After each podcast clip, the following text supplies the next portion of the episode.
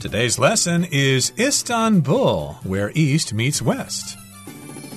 Hi, everybody. I'm Roger. And I'm Helen. And we're going to continue with our trip to Istanbul, which is a big city in Turkey. And of course, Turkey has lots of other things to see, but of course, lots of people will spend a lot of time in Istanbul because it is the biggest city in Turkey. I think the capital of Turkey is actually Ankara, but Istanbul is a popular tourist destination and it sits right on the boundary between Europe and Asia. And last time we talked about some of the things you can go check out in Istanbul. Right. We saw that Istanbul is a city that's loaded with history and culture because it is the home of the iconic Hagia Sophia, which is an architectural masterpiece that was once a church and then it became a mosque and then a museum and back to a mosque. And we also looked at the Blue Mosque. Yep. It's also known as the Sultan Ahmad Mosque. It was built to impress other people. It was a demonstration of the power of the Ottoman Empire, and it's got this unique blue tiled interior. It's got uh, 13 domes and it's got uh, six minarets. So it's certainly an impressive structure. And there are other things to check out in Istanbul as well, which we're going to talk about in today's program. So without any further delay, let's listen to the first part and talk about something called the Topkapi Palace. Another jewel of Istanbul is the majestic Topkapi Palace. Once the residence of Ottoman sultans, this huge palace complex offers a look into the luxurious lifestyles of those long ago Ottoman rulers. You can marvel at its grand imperial gate, wander through its lovely gardens, and explore its many chambers and apartments, including the harem, which house the royal family. 大家好， 第一部分，我们来介绍形容词 majestic，它的意思是雄伟的、壮丽的或是威严的。例如，The explorers took photos of the area's majestic beauty。那位探险者拍摄了那个地区雄伟美景的照片。又或者说，Northern California is home to majestic redwood forests。在北加州有一大片壮丽的红木森林。接下来我们看到动词 marvel。 它的意思是大为赞叹或是惊讶不已。例如，The audience marvelled at the magician's tricks。观众对那位魔术师的把戏大为赞叹。又或者说，Julie marvelled at the majesty of the castle。Julie 对这座城堡的宏伟庄严赞叹不已。再来，我们看到名词 chamber，这个单字的意思是私人房间。在旧式用法中，尤其是指卧房或是有特殊用途的房间。也可以是大会议室的意思。例如，The captured criminal was kept in a chamber for questioning。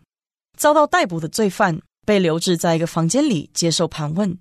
或是，Historians believe the ancient building was used as a burial chamber。历史学家相信这座古老的建筑曾被用作墓室。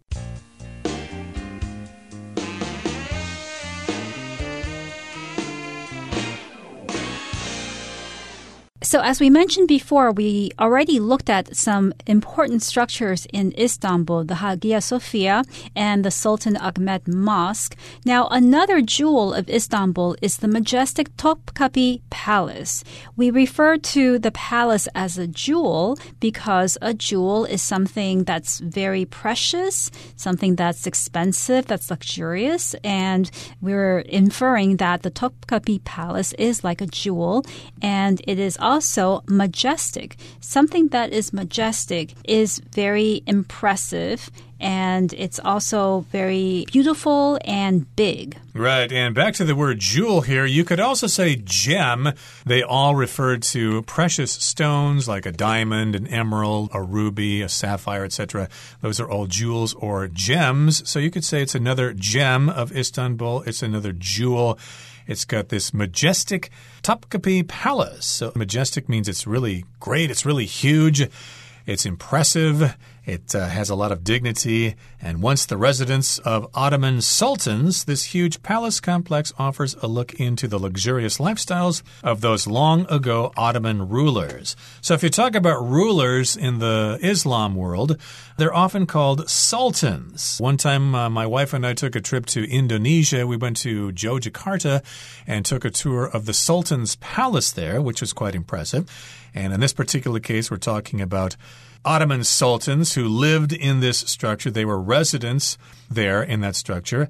And it offers a look into the luxurious lifestyles of the people who lived a long time ago. If something's luxurious, it has a lot of luxury, a lot of expensive items in there. And the sultans certainly lived like kings, or I should say, the sultans lived like sultans. Right. So their lifestyles were very expensive, full of expensive things and beautiful things and comfort. That's how they lived. And you can get a taste of that by visiting the Topkapi Palace. You can marvel at its grand imperial gate wander through its lovely gardens and explore its many chambers and apartments, including the harem, which housed the royal family. So when you're at the Topkapi Palace, the first thing you can do, because you're about to enter it, is to marvel at its grand imperial gate. When you marvel at something, you look at it and then you feel or express great surprise or admiration because of the way it is, because it's beautiful or it's huge, it's grand. And that's the impression that you might get. You might marvel at the Grand Imperial Gate when you see it. And this gate is described as being an imperial gate. So, imperial here is a word that relates to an empire or an emperor. So, this gate is the gate of the empire or the emperor. Exactly. So, you could check out that imperial gate. You could also wander through the lovely gardens in this structure. You could also explore its many chambers, which are rooms in various places in this structure. And you could also go to the apartments, which are separate living areas for different kinds of people. And those apartments or those chambers include the harem, which housed the royal family. Now, when we see the word harem, we often think of the area of a temple or a building or something where all the ladies live. That's the harem. But in this particular case, we're describing the harem as the place where the royal family lived.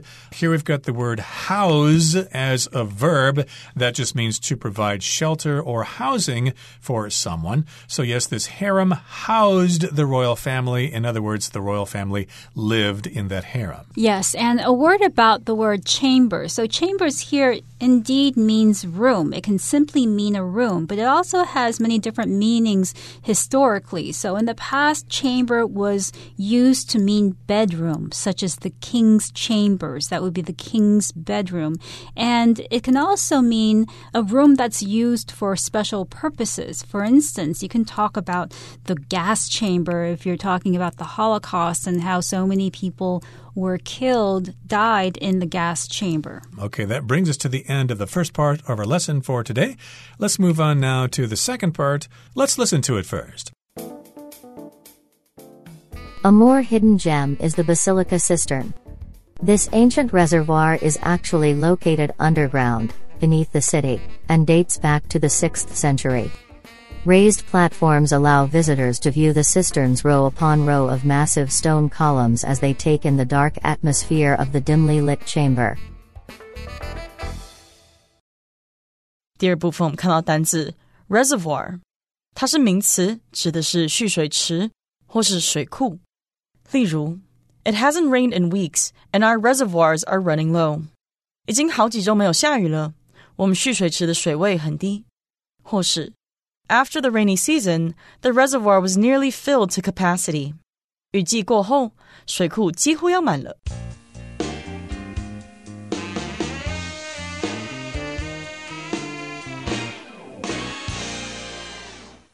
So the Topkapi Palace may have been easy to find, but there are also other places in Istanbul that are worth visiting that may not be so easy to find. A more hidden gem is the Basilica Cistern. Now, here we have the word gem, and as Roger mentioned before when we were talking about the Topkapi Palace, jewel, we mentioned that the Topkapi Palace was a jewel of Istanbul, that another word for jewel could be gem. A gem, of course, is a beautiful stone, like a diamond, and gem is often used figuratively to describe a place that's very beautiful or valuable, a thing or even a person. You can say that a person is a gem. Now, here we're talking about the Basilica Cistern, which is a gem because it's really worth seeing, but it's more hidden because it's not open to plain sight. Right. So a basilica, of course, does refer to a special kind of building. I believe it came from the Roman Empire, but later it can become some kind of religious structure. And a cistern, of course, is a place where we store water. This ancient reservoir is actually located underground beneath the city and dates back to the 6th century. So the 6th century refers to the 700s in the Gregorian calendar. And we're again describing this as a reservoir, which is a place where water is kept and of course, here in Taiwan, we've got lots of reservoirs and we keep an eye on them because sometimes we have droughts and all the water in the reservoirs dry up and we have to ration water and we have to wait for the next typhoon to come along and fill them all up again.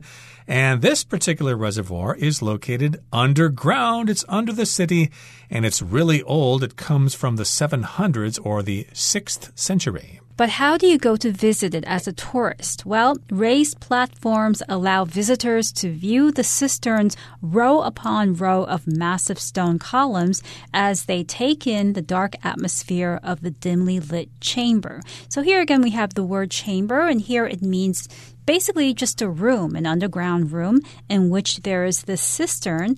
And this room is dark because it's underground. And the cistern has massive stone columns, and not just one, but many rows of columns. And the phrase row upon row just emphasizes how many rows there are or how many columns there are. Right. And of course, a platform is something you can stand on that is higher than the area around it. Like when you take a train here in Taiwan, you will stand on the platform waiting for your train and you'll see row upon row of these massive stone columns. You could also say row after row, just lots of rows of these stone columns. And of course, if you're enjoying this and you're impressed by that sight, you can take in the dark atmosphere of this dimly lit chamber. If you take in something, you enjoy that thing.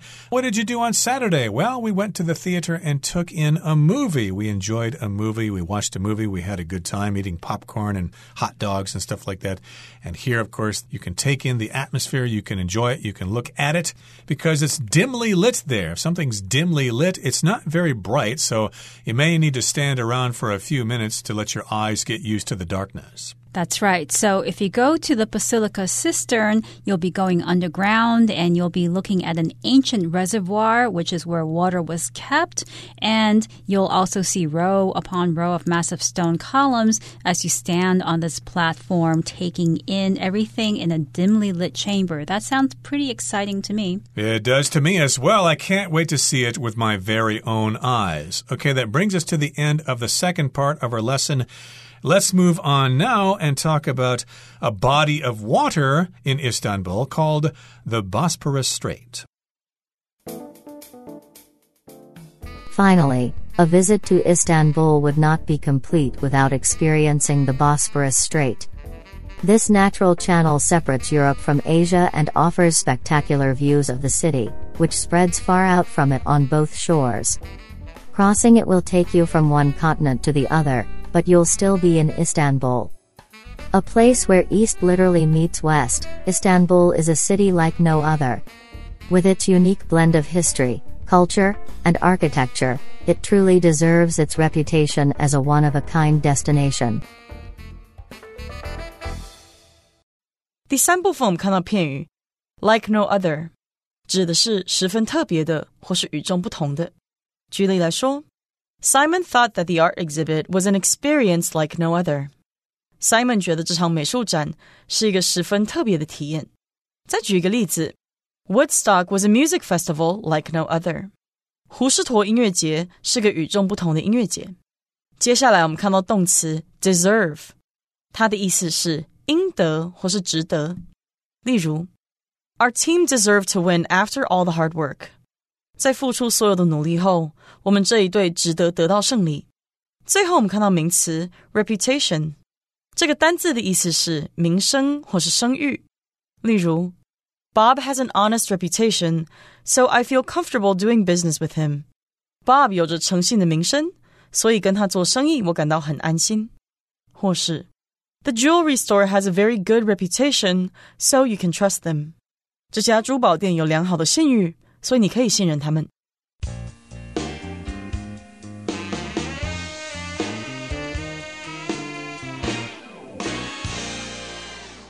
Finally, a visit to Istanbul would not be complete without experiencing the Bosporus Strait. So, if you're going to visit Istanbul, then your visit will not be complete, which means that you will not have seen everything that you should have seen if you don't visit the Bosporus Strait. Now, what is the Bosporus Strait? Well, a strait, of course, is a body of water between one land mass and another. The most prominent example we have here is the Taiwan Strait, which is the body of water between mainland China and Taiwan. But here, of course, we're in Istanbul, and there's this body of water there called the Bosporus Strait. Let's describe it here. It says this natural channel separates Europe from Asia and offers spectacular views of the city, which spreads far out from it on both shores. So, again, this is a body of water that's in Istanbul, and it separates two areas of land. It actually separates Europe from Asia. So on one side of the strait is Europe, and the other side of the strait is Asia. So that would be quite significant if you go there and uh, you look at the scenery and you realize that you can see Asia and Europe at the same time. So it's a natural channel. Of course, it's not artificial, and it offers spectacular views of the city. So if something's spectacular, it's really amazing to look at. Yes, spectacular means very impressive. I could say that about Jade Mountain here in Taiwan. Jade Mountain offers spectacular scenery. So if you're going to cross the Bosporus Strait, you'll be going from one continent to another. You'll actually be going from Europe to Asia or vice versa, but you're still in Istanbul. So it is quite spectacular, not just as a sight, but also conceptually, also as an idea that you're going between continents while remaining in the same city. Now let's move on now to the final paragraph here. It says, A place where east literally meets west, Istanbul is a city like no other. So, indeed, we're talking about this place where East meets West. Sometimes we think of that as being more of a concept, or East meets West. It could be just an area where you have Western things and Eastern things together. So, yeah, it's a mix of those two cultures in the same place. But that's more of a concept, but here we're talking about the actual difference between East and West, and it really is. You've got the East, which is Asia, and you've got the West, which is Europe. That means it's a literal boundary between those two continents. It's real, it's not conceptual. Right. So, literally basically means according to the real or original meaning of a word or expression. So, I could say, for instance, I have a dozen pair of shoes that I never wear. And the person I'm talking to might ask, do you mean that literally? Do you really have a dozen pair of shoes or are you just exaggerating? And I say, yes, literally. I'm not exaggerating. I literally have, I really have a dozen pair of shoes that I never wear. Interesting. I think a lot of people could say that, that they've got uh, more clothes or shoes that they need. You can donate them, of course.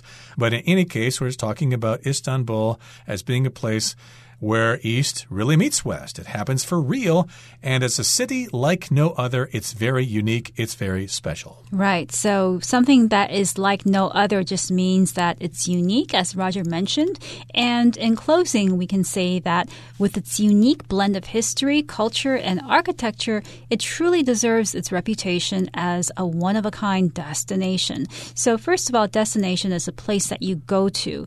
We could say that there are many tourist destinations destinations in the world, Istanbul is definitely a tourist destination, a place where tourists go to. Tokyo is another popular modern tourist destination.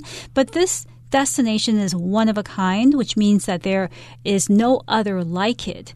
And it's earned a reputation as being a one of a kind destination. Reputation here basically means the opinion that other people have or that people have about someone or something based on past experience. So I could say, this teacher has a reputation for being a tough grader or you could say the teacher has a reputation as a tough grader because other students have taken her classes and they know that. Now it's uh, October now, so it might uh, start getting cold in Turkey now, but uh, you might have enough fall weather to go there and enjoy the place before it gets too cold during the winter. So talk to your travel agent right now.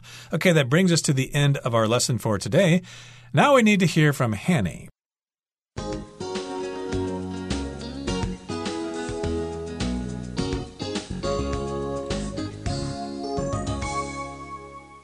各位同学，大家好，我是 Hanny。我们来看今天的文法重点。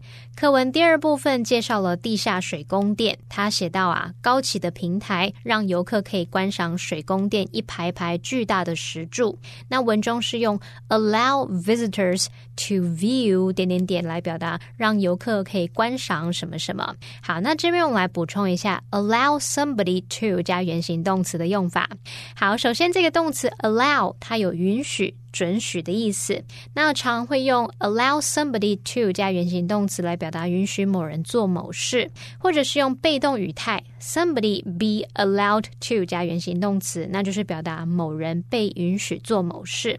像 You're not allowed to take photos here，这里禁止拍照。好，再来，我们还可以用 allow somebody to 加原形动词去表达让某人得以怎么样怎么样。这就像课文里面的用法。我们也来造个例句：This app。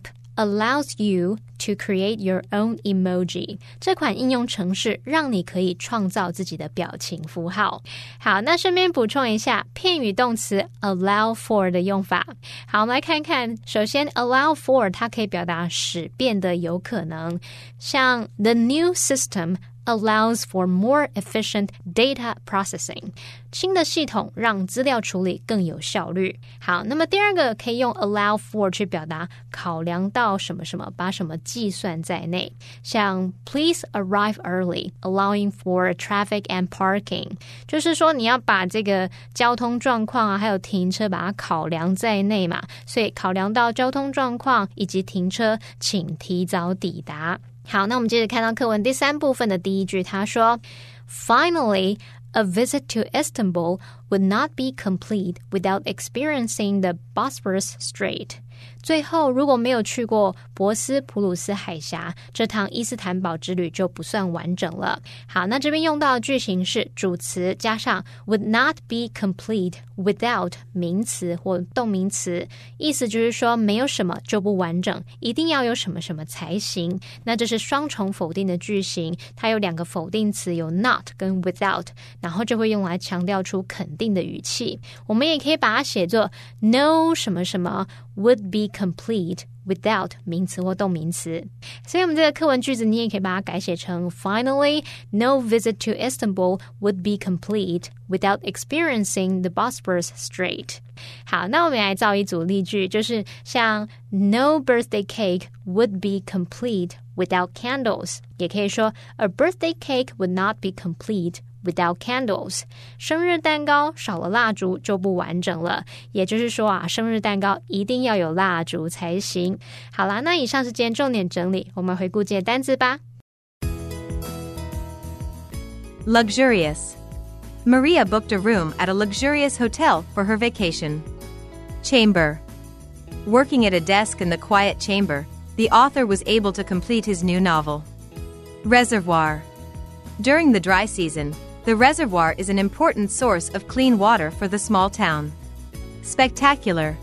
Each year, the local government puts on a spectacular display of fireworks to celebrate New Year's Eve. Deserve. After all her hard work, Jackie certainly deserved her recent promotion. Reputation. Jeremy's rude and selfish behavior has given him a bad reputation among his classmates. Destination. Mr. Carton has chosen Italy as his next vacation destination.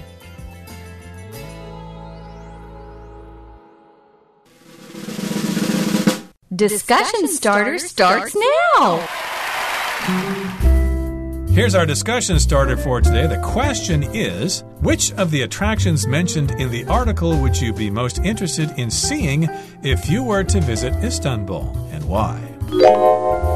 Well, the first place I would visit would be the Hagia Sophia. I'd want to check that out first because it has such a long history. Well, I would like to go to the Hagia Sophia because I've seen pictures of those mosaics in mosques all over the world, and I like that sort of thing. I like looking at uh, art on walls, murals, and things like that. So I definitely want to check out the mosque.